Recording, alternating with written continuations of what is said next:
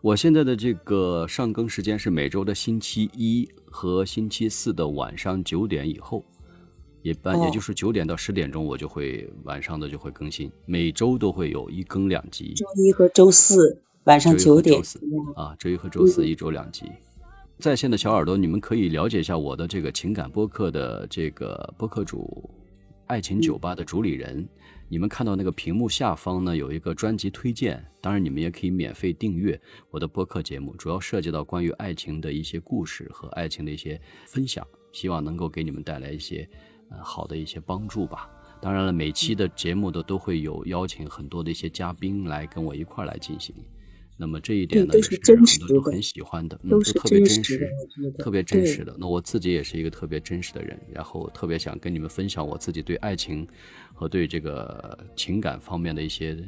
切身体悟，帮助到你们。昨天有在线喜玲姐在线的时候，有两个呃小耳朵跟我就探讨他们的一个个人的一种经历，一个是二十六岁的一个女生，然后她恋爱了六年，然后最终还是因为最终而分手。还有一个小耳朵呢，他呢就是这个是个男孩子，呃，跟他前任的这个女朋友呢感情蛮好的，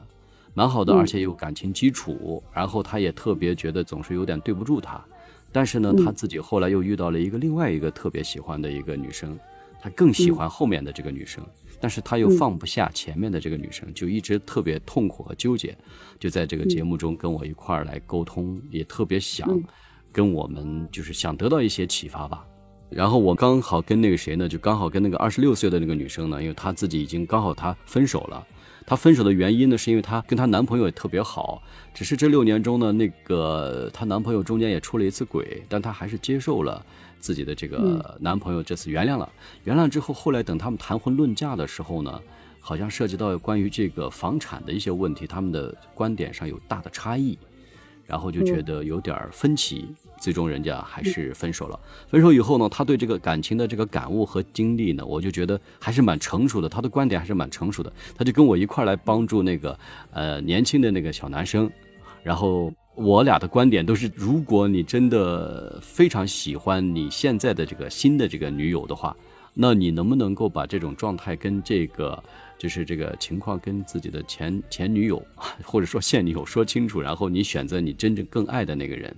然后他就是割舍不掉最后的那个选择，就他割舍不掉，他觉得对不起他的前女友，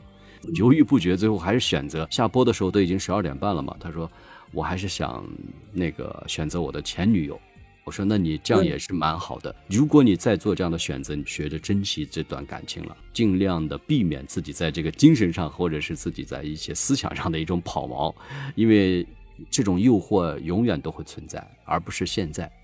你要对你现在的这个女友负责。真正两个人走到一起的时候，心与心在一起的时候，那才叫真正的一种爱的境界。嗯，我是觉得哈，我如果是我我来判断这段感情的话，嗯，我会让他自己拿一张纸。让他来判断，写几个方面。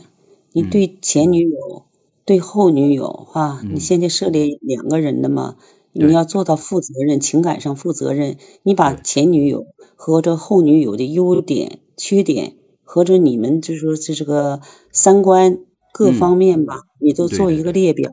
做完列表以后，你去选择从哪个淘汰哪个，最后精选到哪一个，是不是你真正想要的？那个就是你心里真正发自内心的要的东西，而不是说你是因为说哎我一动情，或者说因为她的一个漂亮，哎要跟她怎么着？婚姻是一辈子的事情，对不对？中国人的这个传统呢，还是说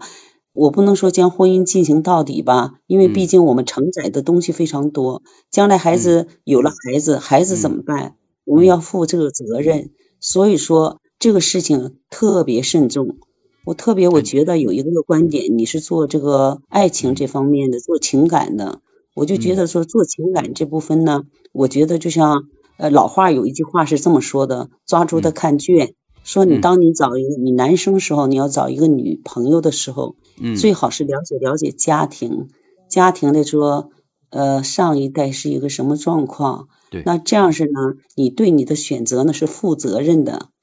是负责任的，因为你的女朋友她所在的家庭，她所经历的一些东西，今天没还给你，有一天会还给你的，照单让你买单的。所以我觉得这部分呢，应该是一个考量的这个方面吧。是的，你这个两个观点我特别赞同。其实我们有时候恋爱的时候，还真的就需要有这样的一种理性的分析。虽然我们说恋爱的时候会容易感性化，但是像这种状态的这种理性分析是对自己非常有必要的。因为你只有通过这种比对之后，你才能够彻底清醒的了解你到底适不适合找这样的一个女生。而不是头脑发热，然后一时的这个荷尔蒙上升之后，然后盲目的去找一个自己可能并不一定合适你的那个女生，因为这是对自己负责任嘛，对吧？对于这种，就一定会有这种比较清醒的认知，就是确实要好好的去分析、考虑、冷静的去分析，而不是盲目的去选择。那个心灵姐，在一个感情方面的问题，我刚才听你的分享，我觉得也特别真实，也特别好。因为你自己在这个方面的这种都非常客观和理性，而且也都是属于我们方面这种经验之谈吧。其实我在感情方面来讲，只是特别真诚。你要说我，因为我也不是一个专业的一个情感专家，但是呢，我特别想通过我自己对一种爱情的一种体悟呢，把这种感想呢分享出去。可能就是最真实的一种分享，也许未必都是最正确的，但是我特别想把我个人的一种真实的状态想分享出去，特别希望那些真正有爱的人能够把握住自己的那种那种爱，而不要留下生命中的那种遗憾，因为我们都有过这种遗憾，所以就特别的看替他们可惜，对吧？对自己当然是一种惋惜嘛，对吧？是。